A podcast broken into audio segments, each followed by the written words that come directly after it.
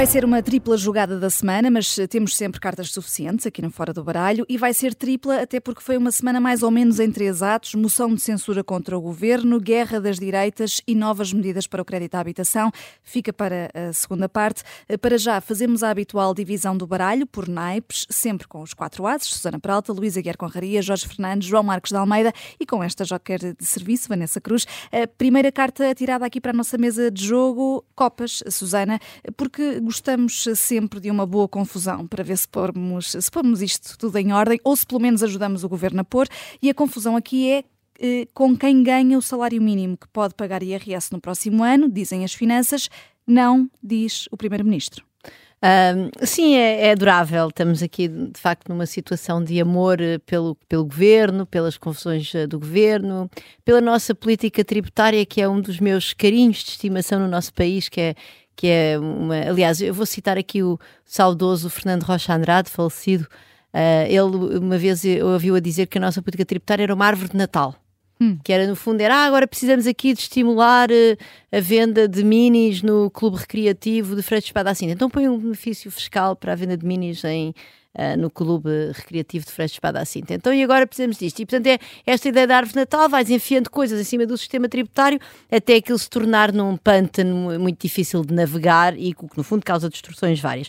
Aqui, neste caso, estamos a falar da tributação do salário mínimo. Quer dizer, o que é que nos diz um, tudo o que nós sabemos acerca da forma certa de tributar as pessoas de baixo rendimento. Há, há, há, muito debate na, entre os economistas e certamente depois dependendo também das visões ideológicas de cada um que também as temos, acerca da progressividade desejada do imposto, de quantos escalões é que devíamos ter, essas coisas todas, mas eu acho que há uma que é, nunca há nada de consensual entre os economistas, mas que é, que é digamos que é bastante, que é bastante robusta, que a maior parte de nós estaríamos de acordo, uh, de acordo com os estudos empíricos que há, etc., que é as pessoas que ganham baixos salários, na verdade, é, são aquelas que mais facilmente desistem de trabalhar e, portanto, aquela ideia de que os impostos desencorajam a atividade, a atividade económica, que enfim, nem sempre, é, nem sempre se observa nos estudos empíricos, observa-se muitíssimo nestas pessoas que ganham menos, porque são aquelas cuja decisão muitas vezes é entre trabalhar ou não trabalhar. Uhum. E aí sim a variação em termos de, de, participação na atividade económica do país é enorme, não é? Que o pessoa, impacto é muito grande. O impacto sim. é muito grande, é muito diferente de eu trabalhar, de fazer mais um ou outro trabalho, enfim, para, para ganhar uns euros a mais. E portanto, uh, portanto há, há de facto uma, uma uma, uma ideia bastante clara que o que nós devíamos estar a fazer, certamente não tributar estas pessoas e até provavelmente devíamos estar a subsidiá-las, que é a famosa ideia dos subsídios aos baixos salários, que estava no programa do PS em 2015, pela mão do nosso economista do trabalho, Mário Centeno, um académico hum. dessa área, eh, e que depois, enfim, foi enterrada por negociações políticas e que nunca mais eh, saiu do, do, desse, desse buraco fundo onde foi metida. E, portanto, de facto, não se tributam as pessoas com baixos salários. Isto parece-me completamente evidente. É, é, esta ideia de que. Uh, pronto, como é que isso normalmente se faz? Faz-se através desta regra do mínimo de existência, que na verdade devia ser feita de uma maneira muito mais simples, que era dizer que os primeiros não sei quantos euros, por exemplo, o montante do salário mínimo, que todos nós ganhamos, não são tributados. Era a maneira mais simples de fazer isto. Portanto, isto é feito com uma regra barroca inventada, mais uma vez, pela árvore natal do nosso sistema tributário, que diz que, no fundo, que é seguir a aplicação do sistema fiscal que a pessoa não pode ficar com menos do que aquele mínimo de existência e isso cria ali penalizações em que é possível, às vezes, as pessoas ficarem a ganhar, a ganhar mais em termos brutos e menos em termos líquidos.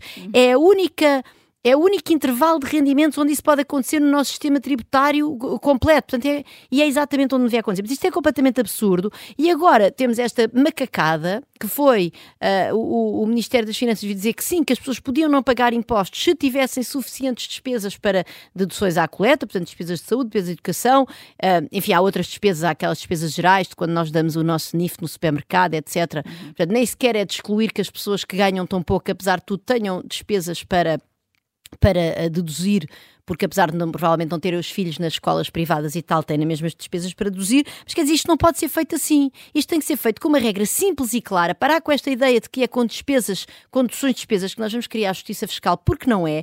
É uma regra simples e clara que efetivamente isenta estas pessoas de IRS, ou provavelmente até que lhes aumente o rendimento que faça aos tais subsídios, mas isso já sou eu a sonhar.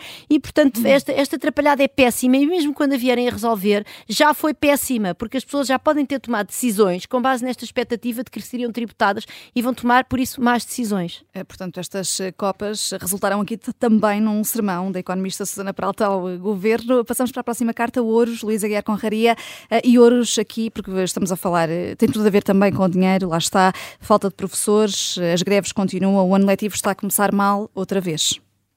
É, mas aqui os meus ouros vão para os professores que não fizeram greve. Pelo menos hum. acho que, claro que alguns fizeram, mas acho pode considerar que esta semana de greves foi, foi um fracasso. É, eu tenho uma filha que está, está no ensino público, está no décimo ano, e não houve nenhuma aula que ela deixasse de ter por causa da greve.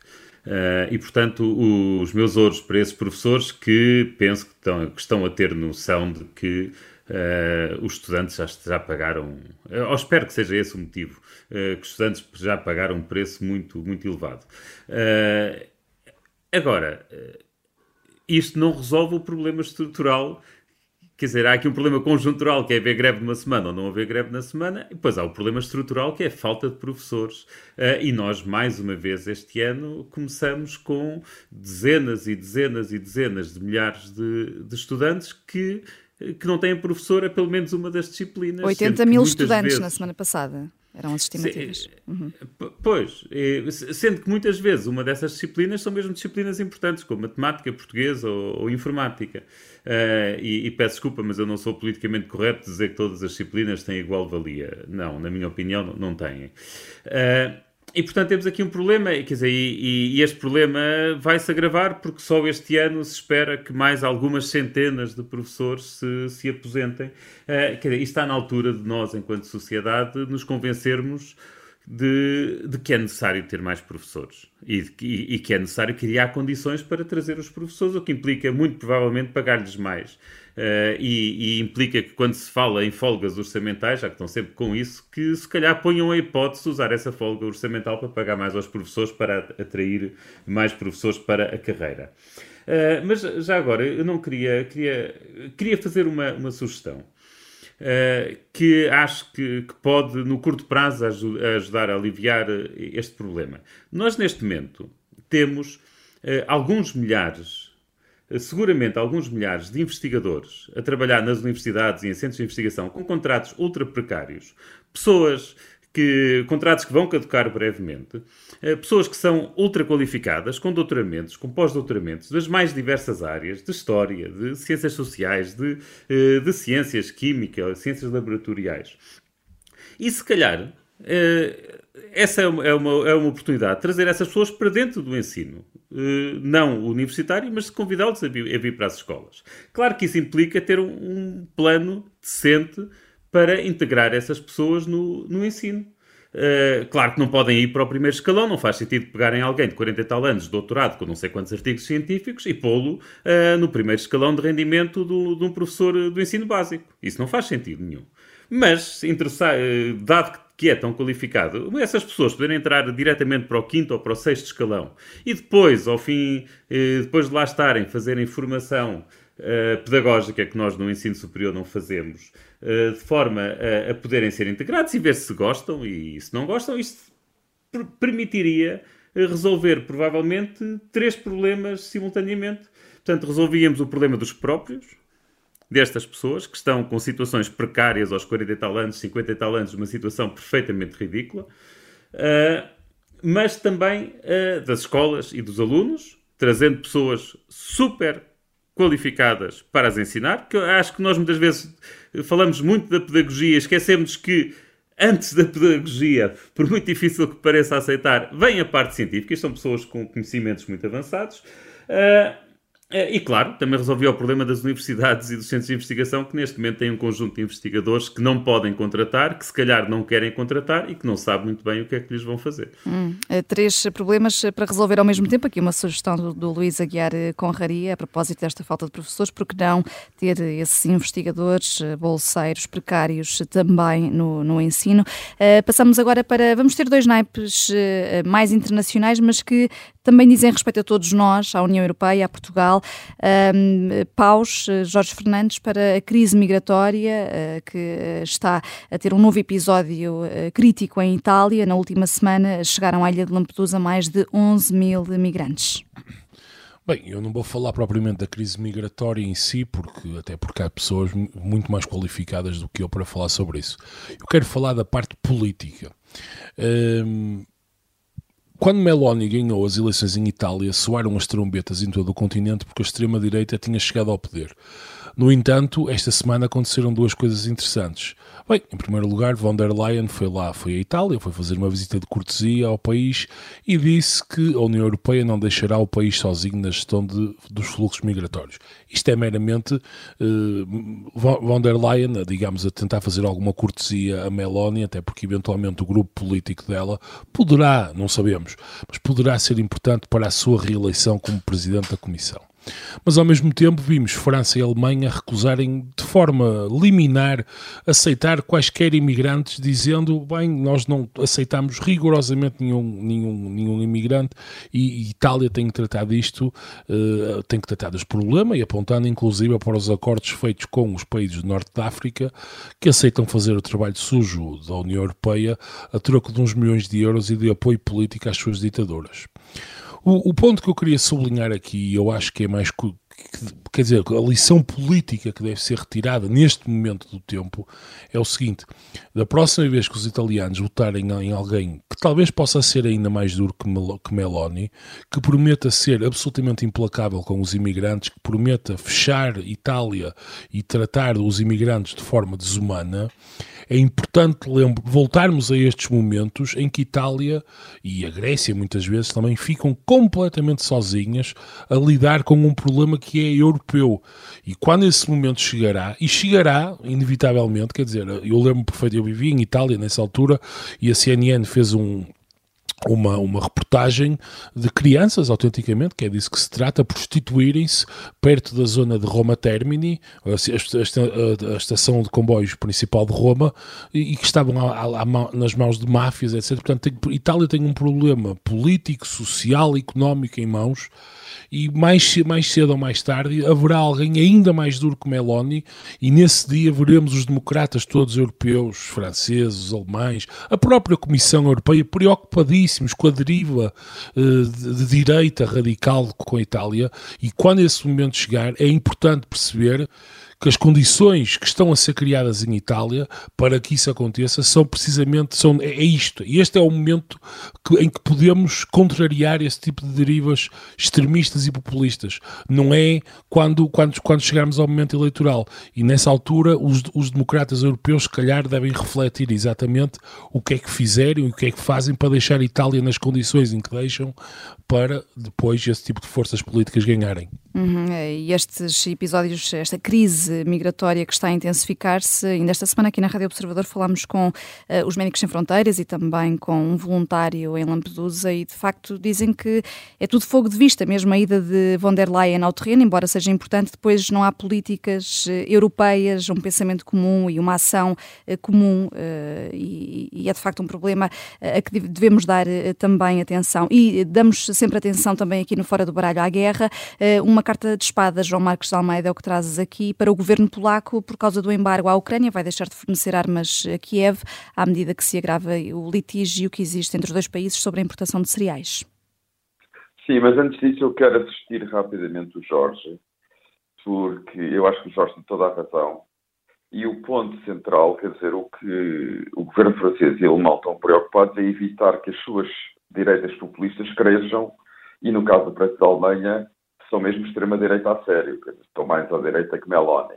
E, portanto, quando, quando o governo francês não quer imigrantes em França vindos de Itália, está a pensar em Le Pen. Quando o governo alemão não quer imigrantes vindos uh, de Itália, está a pensar no, no AFD.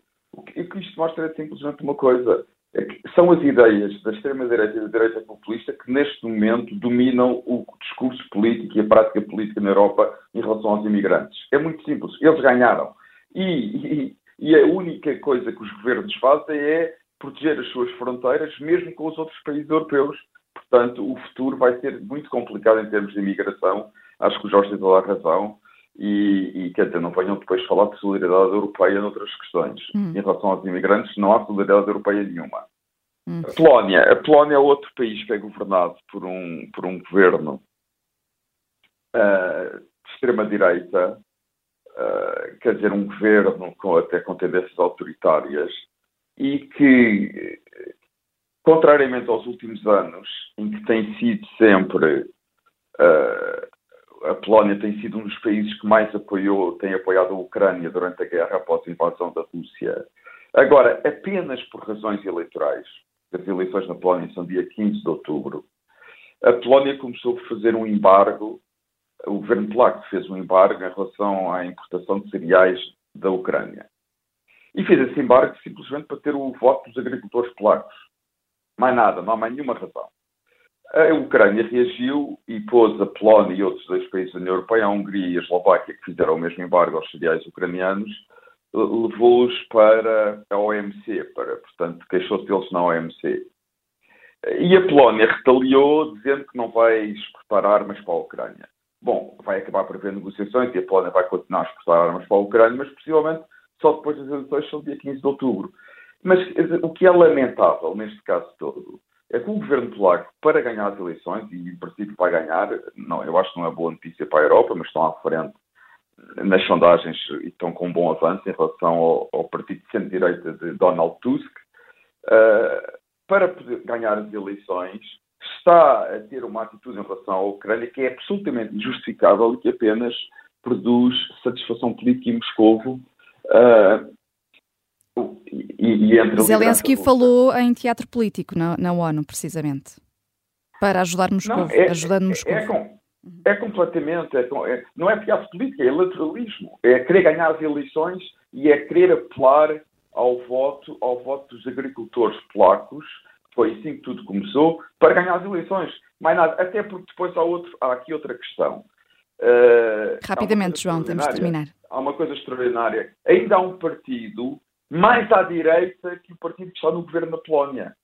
Ainda mais à direita. Portanto, a, a, direita na Polónia não tem limites. É, é, é, é, é o que acontece quando os países são governados mais de meio século por um regime comunista.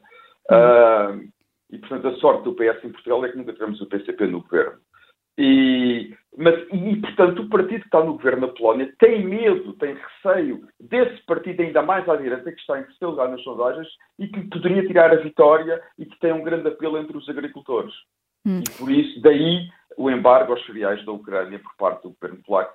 Vão ver que vai tudo começar a melhorar após as eleições na Polónia, dia 15 de outubro. Hum, é, são estas as espadas do João Marques de Almeida a fechar esta primeira parte. Na segunda parte vamos ter jogada em dose tripla, a jogada da semana. Até já.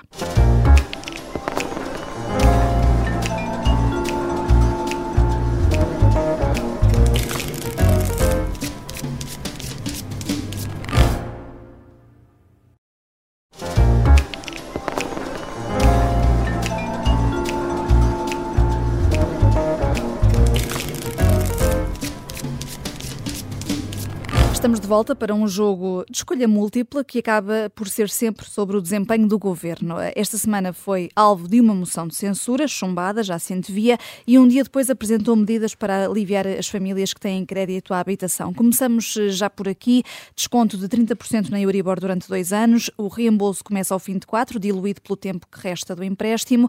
Há outra medida, alargamento da bonificação dos juros, o que, dependendo da taxa de esforço, eh, pode chegar a 800 euros por ano. Luísa Guerra Conraria, Medina bem ou Medina mal?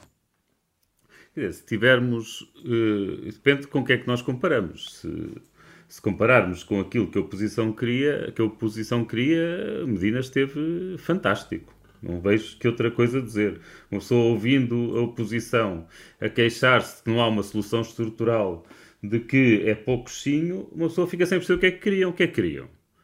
Que, que o governo decretasse que não se pagava a dívida? Ou que o governo pagasse a dívida pelos particulares. Mas, Luís, Quer qual dizer, é a oposição que estás a falar? Toda? Diz desculpa? Qual é a oposição que estás a falar? Toda? Epá, eu estou, eu acho que estou a falar toda. Ou chega? Acho que estou a falar toda. Estou a falar toda. Não, desde, o, desde o Bloco de Esquerda ou desde o PCP, estou a falar toda. Estou a falar toda. Quando dizem que é pouco chinho, eu fico, eu fico boquiaberto. As pessoas assinaram um contrato, quem tem de pagar a casa e quem tem de pagar as prestações ao banco é, são, obviamente, as famílias que o contrataram. Quer dizer, qualquer ajuda que o Estado dê uh, é, é um extra. E mais, esta ajuda está a ser dada se alguma coisa, se há algum problema com esta medida, é por ser demasiado alargada. Nós esquecemos que uh, pessoas em Portugal que tenham dívidas ao banco por causa de, de habitação devem ser no, menos de um terço de, das famílias portuguesas. Menos de um terço. E isto são as famílias que têm dinheiro para comprar casa. Destas, destas que devem dinheiro ao banco, a verdade é que o impacto dos juros só é verdadeiramente relevante quando o que falta, quando o tempo que falta para pagar Uh, uh, o empréstimo já é, é, é, é, prolongado, digamos assim, mais, mais de 15 anos. Uhum. Se faltar 10 anos para pagar o empréstimo, o impacto das subidas de taxas de juros é pequeno. Portanto, estamos a falar ainda de uma, de uma faixa mais apertada da população. Uh, e, e, depois, e, e, e, por exemplo, aquela, aquela segunda medida da bonificação dos juros, aquilo aplica-se a pessoas que estejam no sexto escalão do IRS. Ou seja, aplica-se a pessoas que ganham mais de 2.500 euros por mês. Está a ajudar quem não devia. Aplica-se a famílias em que o pai, em que temos marido e mulher, ou agora não interessa, ou dois maridos ou duas mulheres, ganham mais de 5 mil euros por mês. Nós estamos a bonificar os juros e a pagar, portanto, os contribuintes a pagarem os juros de pessoas, de famílias que ganham mais de 5 mil euros por mês. Mas que, e, e, e a oposição queixa-se que isso é pouco chinho? Queriam o quê? Bem, eu, honestamente, se é para comparar com o que a oposição queria, acho que Medina esteve bem. Uh, se, se, formos ver isto de um ponto de justiça, de, de, de justiça social, é. acho que em algumas medidas foi longe demais e podemos. E, e, e já agora, há uma, há uma crítica que fazem, que é a crítica de que os bancos não estão a pagar. A medida, tal como foi proposta, ou tal como foi anunciada, os bancos estão a contribuir. Porque isto, diferir os juros para pagar, juros que em vez do banco receber agora, vai receber daqui a 20 anos, ou daqui a 30, ou daqui a 15, isto representa um custo elevado. Porque estes juros, de acordo com o que foi dito, não, não vencem juros sobre juros. Portanto, isto é mesmo diferir o pagamento no tempo sem qualquer compensação e, portanto, isto representa um custo para os bancos. Não digo que seja elevado, mas representa um custo para os, para os bancos. Pois ouvimos a esquerda dizer que uh, os bancos não perdiam nem um cêntimo, porque no fim de contas iam receber tudo. É mentira. Isso não é verdade. A, a, não, a não ser que, é verdade. A não ser que haja um mecanismo de compensação. Deixa-me só dizer isto. Deixa uh, João, deixa-me só acrescentar isto. A não ser que haja algum mecanismo de compensação aos bancos que não foi anunciado, portanto, a não ser que Medina não tenha dito toda a verdade, é mentira quando se diz que os bancos não vão perder um cêntimo. Hum, João? Não, não, só estava a dizer, eu, eu concordo com o Luís e ia dizer, para, as, para alguma esquerda, por definição, os bancos nunca perdem dinheiro. Uhum. Uh, Susana Peralta, uh, o governo está uh, a empurrar o problema com a barriga ou é mesmo o remédio possível neste momento? Ambos. Está, obviamente, a empurrar o, o, problema com a barriga, não é? Portanto, está a permitir às pessoas que tenham, que tenham neste momento apertos de liquidez e que não consigam fazer face ao aumento do custo de vida, não só na vertente das taxas de juros para as pessoas que têm empréstimos com taxas variáveis, como é preciso não esquecer que essas pessoas também estão a pagar a energia mais cara e a alimentação mais cara e, e os combustíveis mais caros, enfim, a inflação, as pessoas estão a suportá-la em todas as esferas da sua vida, não é? E, portanto, a ideia aqui é dizer, bom, mas nós esperamos que no futuro a situação se acalme, ou seja, que os juros vão para baixo e também que o período inflacionista acabe por desacelerar, um, que tu no fundo consigas fazer aqui, um, eh, enfim, é um bocado de espalhar os mal, o mal pelas aldeias, não é? Mas ah, no fundo ao longo, ao longo do tempo.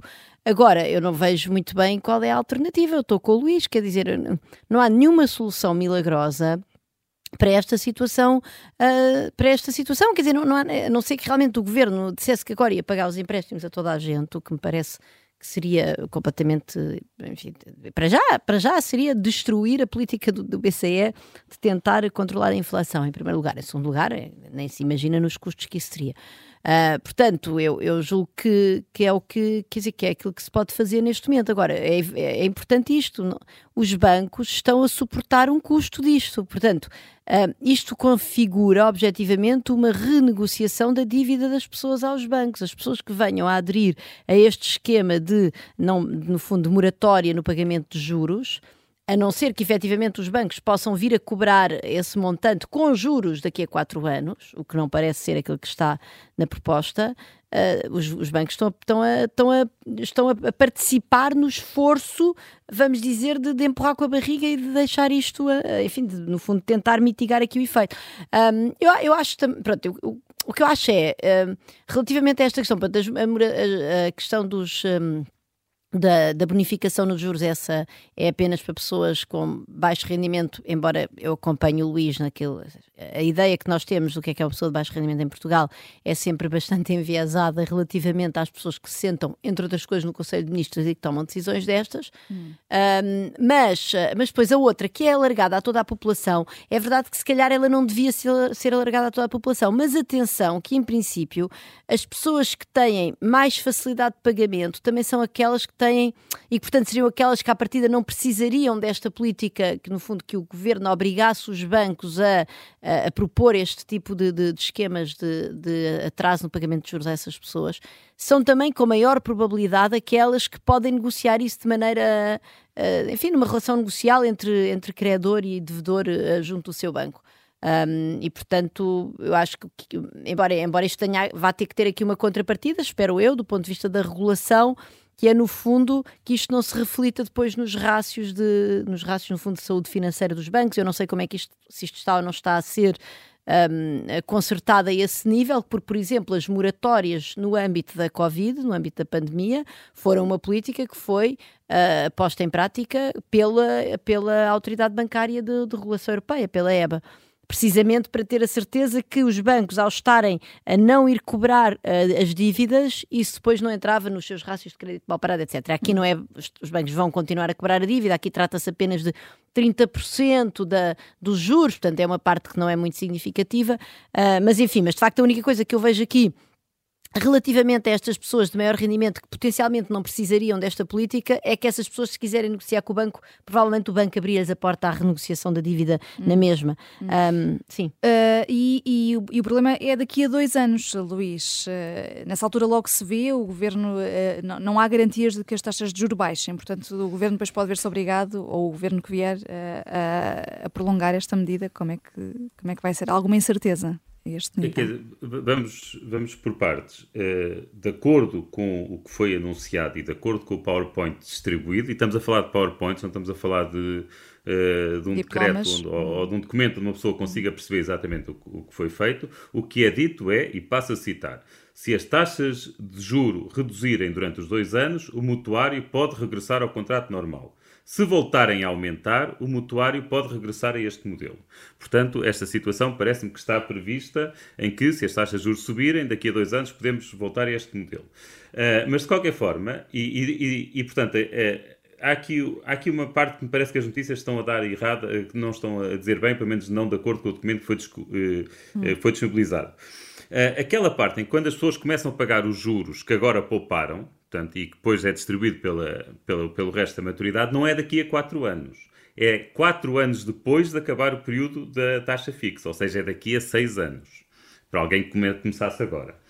Uh, e, e eu diria que aqui há duas hipóteses. Se as taxas de juros daqui a 6 anos continuarem elevadas, isso é porque a taxa de inflação continua elevada. E nesse caso, o valor real da prestação diminuiu. Portanto, daqui, eh, daqui a seis anos o problema não vai ser tão grave como está agora, ok? Eh, por exemplo, eh, dando um exemplo, porquê? Porque os salários vão acompanhar a inflação, as pensões já estão anunciadas para o próximo ano vão aumentar 6% e, portanto, o valor real da prestação diminui. Se, em alternativa, a inflação tiver de descer nos próximos anos, bem, então aí as taxas de juros também deverão descer. Portanto, aqui não me parece que essa incerteza seja assim muito grave. Há, as coisas, digamos, se correr bem, corre bem, se correr mal, quer dizer que a inflação ainda aí está, mas se a inflação ainda aí está, o valor, da, o valor real da prestação diminui, portanto também deixa de ser problema com o tempo. Hum. O problema do... é agora, durante a transição. Uhum. Além do crédito à habitação, estamos à espera da decisão do Governo sobre se vem aí um novo travão às rendas e de quanto. Uh, a Ministra tem estado a ouvir proprietários, inquilinos, DECO, GT e CGTP e o descontentamento chegou literalmente esta semana à Casa da Democracia. Peço. Senhores agentes da autoridade têm de intervir. Literalmente, dentro da Assembleia da República, em pleno hemiciclo, um grupo do movimento Casa para Viver, eh, enquanto os deputados estavam a voltar a discutir o mais habitação, depois do veto de Marcelo Rebelo de Sousa, acabaram por protestar. O Presidente da Assembleia da República pediu à polícia para os retirar das galerias. E foi no Parlamento também, esta semana, que António Costa se defendeu de mais uma moção de censura apresentada pelo Chega, pegou nas pipocas, como disse o Bloco, Jorge Fernandes, a ver um jogo competitivo entre as direitas, foi isso que aconteceu? Ah, sem dúvida nenhuma esta moção de censura foi uma total imbecilidade por parte do Chega. Bem, por um lado, do ponto de vista do partido, para mim é um bocado um mistério que a Ventura escolheu fazer isto agora, até porque apenas tem direito, o Chega, como qualquer outro partido, a uma moção de censura por sessão legislativa. Portanto, até ao próximo verão, caso haja uma crise política séria, ou enfim, qualquer tipo de problema com o ministro, não poderá marcar outra moção, o que, portanto, gastou, gastou esta, esta, esta bala, digamos assim, agora, de uma maneira um Gastou trunfo. Pois, não, não, o trunfo e, e, é completamente incompreensível, na minha opinião.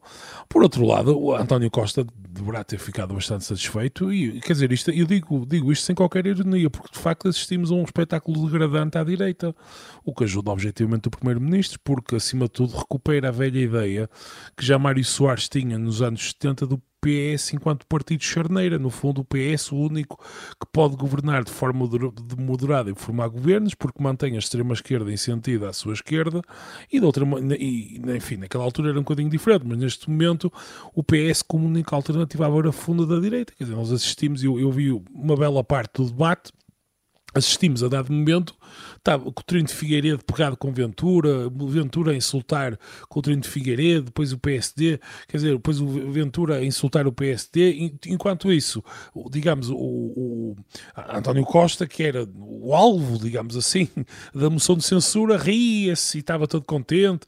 Portanto, quer dizer, eu, eu, tudo isto é, é, uma, é, é, uma, é, um, é um. A direita portuguesa está metida num, num, num sarilho tão grande que eu nem sei muito bem por, por, por onde, por onde começar, muito honestamente. Hum. E o Chega contribui para isto. Uh, o Chega criou uh, mesmo um embaraço ao PSD, uh, ah, João Marcos de Almeida? Criou, claro que criou. É óbvio, quer dizer, obviamente que o Chega criou um embaraço ao PSD. quer dizer, isto, isto demora. Eu, eu concordo que o Jorge Cadeireta está num serilho enorme, porque cometeu imensos erros nos últimos anos. Uh, e o PS é que beneficia disto, quer dizer, também mostra uma coisa que temos dito muito, que o Chega, é o, quer dizer, o grande aliado do PS é o Chega. Quer dizer, não vale a pena ter qualquer ilusão sobre isso. O Chega foi a melhor notícia que aconteceu ao PS nos últimos anos. Porque, basicamente, o que o PS conseguiu fazer desde 2015 foi acabar com fronteiras de governabilidade à esquerda. Portanto, à esquerda, qualquer partido pode ir para uma coligação, no mínimo parlamentar, acabará por ir para coligações do governo e, e, criou uma fronteira de governabilidade à direita, que é entre o Chega e os outros partidos de direita. Uh, Mas e o PSD? Não, uh, não está a saber sair disto? Não, não é fácil para o PSD, não é fácil para o PSD, mas o PSD devia ter pensado nisto quando permitiu que Ventura saísse do partido e criasse um novo partido, não é? Agora se calhar é tarde e vai ter que arranjar uma maneira de lidar com o Chega, quer dizer, porque neste momento o, o, Chega é o, é o grande aliado do PS, quer dizer, o Chega está a ajudar o, o PS a continuar no poder e, e, e, o PSD vai ter que arranjar uma maneira de lidar com o Chega, quer dizer, é óbvio que a política não se esgota em moções de censura, e esta moção de censura, julgo eu, que ninguém, quer dizer, a maioria dos portugueses não dão importância nenhuma à moção de censura. A moção de censura não teve importância nenhuma, quer dizer, foi um, foi uma manobra de diversão do Chega. É o combate uh, político aqui, mas já há aqui um trunfo não, já do Jorge não, Fernandes. Deixa, uh, deixa só, mas eu posso acabar ou não? Deixa-me só acabar o meu raciocínio, faz favor. Uh, portanto, eu acho que o P, para o PSD é muito mais importante o modo como lida com o problema do Chega, apresentando alternativas ao governo, fazendo oposição a sério, que é a única maneira de conseguir diminuir o peso político do Chega. Portanto, a política vai muito para além de moções de censura e há questões muito mais importantes do que a moção de censura. Eu não acho que a moção de censura tenha tido qualquer relevância. Hum, trunfo, Jorge Fernandes? Não, o meu trunfo muito rápido é, é só para dizer, quer dizer, há, há, uma narrativa que curiosamente é criada, foi criada dentro do Partido Socialista, de que de alguma maneira a culpa é do PSD pelo facto de Ventura ter saído do partido, quer dizer, Ventura quando saiu do PSD era literalmente um Zé Ninguém, perdoou-se-me pelo baísmo, tinha sido candidato, era um militante, tinha sido candidato a Louros numa, numa corrida que era objetivamente para perder e o, o partido sabia disso, portanto de Ventura, quer dizer, quando saiu do partido... Presidente da Câmara não é um Zé Ninguém, que é também é Sim, mas que... Oh, mas, mas, ó Jorge, ó Jorge... De uma, de uma Câmara importante, não é? De um, um dos conselhos mais populosos do país, o, não era? O, líder, o que o líder de um partido deve fazer é... Eu, eu, ele até podia ter saído e, fazer, e, e criar o Chega, mas o que o Rui Rio nunca fez foi tudo para impedir que aparecesse um novo partido. Foi, foi, foi, foi no tempo do Passos Coelho. Tá, tá... Não, não, isso é verdade. Não, é verdade. Não foi não. Não, não, eu, eu... não, não mas quando, quando desculpa, não, é quem pôs o André Ventura na corrida a Louros foi Pedro Passos Coelho, não foi mas, Rui Rio. Mas, mas oh, oh, Susana, mas é esse o ponto. É preciso, há pessoas desagradáveis e pessoas que, que levantam problemas em todos os partidos. A solução não é expulsá-los dos partidos, é procurar mantê-los e impedir que eles saiam para criar novos partidos. Ou então não lhe ter dado Esse o palco é de o pôr na, nas eleições a Louros, por exemplo, não é? Isso teria sido outra alternativa. Não, é a questão do palco. O palco, o palco foi dado por Pedro Passos Coelho. Ah, isso eu tenho muitas dúvidas, Susana, muito honestamente. Eu estou absolutamente... Então quem foi que o pôs lá? Não fui eu. Susana, tu podes querer criticar o Pedro Passos Coelho, mas arranja boas razões para criticar, não é? Agora não arranja... Não, não, não, eu acho que... Tu estás a criticar o Rui Rio. Tu estás a criticar o Rui Rio quando chega foi, foi, foi, foi feito no tempo do Passos Coelho e estás a acusar a Susana de estar a criticar o Passos Coelho. Mas, mas se me deixarem acabar e perceberem porque é que eu estou a criticar o Rui Rio, eu, eu gostava muito de explicar. Rapidamente, João. Eu estou a criticar o Rui Rio porque considero que a principal, uma das principais funções de um líder político é não deixar que apareçam novos partidos políticos na sua área. E acho que Rui Rio não fez o mínimo esforço para que isso acontecesse. E estou convencido que se Rui Rio tivesse feito um grande esforço, nem que tivesse dado uma vice-presidência à aventura, fazer o máximo possível para impedir que aparecesse um novo partido, se calhar não tinha aparecido um novo partido. Esse é o meu Então e o Pedro Passos Coelho? Não, não, mas deixa-me... Deixa... Desculpa não, lá, mas vamos ele ver. era líder do partido quando, não, quando uma... o Ventura apareceu, quando, quando a figura oh, André Susana. Ventura apareceu mas, no nosso mas, espaço oh, público... Mas, mas isso já está sublinhado, Jorge? Não, mas eu só queria dizer aqui uma coisa, quer dizer, eu acho que estamos aqui, eh, do ponto de vista da escolha dos candidatos a câmaras municipais, Pedro, quer dizer, a escolha, a escolha da, da, da, do candidato a Louros na altura não foi feita por Pedro Passos Coelho, foi feita pelas estruturas do PSD de Lisboa. O líder não, não, está envolvido na escolha de mas todo e qualquer candidato. Política... É evidente, ah, Susana, mas quer dizer, ainda para mais, era uma, quando eu digo que era um Zé Ninguém, é no sentido de que foi um candidato do PSD, mas era um candidato para perder, quer dizer, no, no PSD nunca, sabia perfeitamente que Louros não era minimamente competitivo, aquilo era, na altura era para ser decidido entre o PCP e o PS, portanto não havia, quer dizer, a ideia que foi o PSD ou o Passo Escolho que criou a, a André Ventura, é, quer dizer, é, é, é, completamente remoto, é evidente. Aliás, Jorge, é o oposto. Passos Coelho é o único que pode acabar com o poder da André Ventura. É, agora, vamos, vamos, venha ele, venha ele. Não, isso eu também não acredito. Agora, o que vai acontecer, ele inevitavelmente. E o Sebastião. O que vai acontecer, na minha opinião, e é absolutamente inevitável, é que nas, quando o PS perder o poder, o PSD vai se coligar com o Chega. Tudo isto que nós estamos a assistir, assistimos exatamente as mesmas coisas em toda a Europa, é em que há uma dissidência dentro do partido centro-direita, vão criar um partido de direita radical.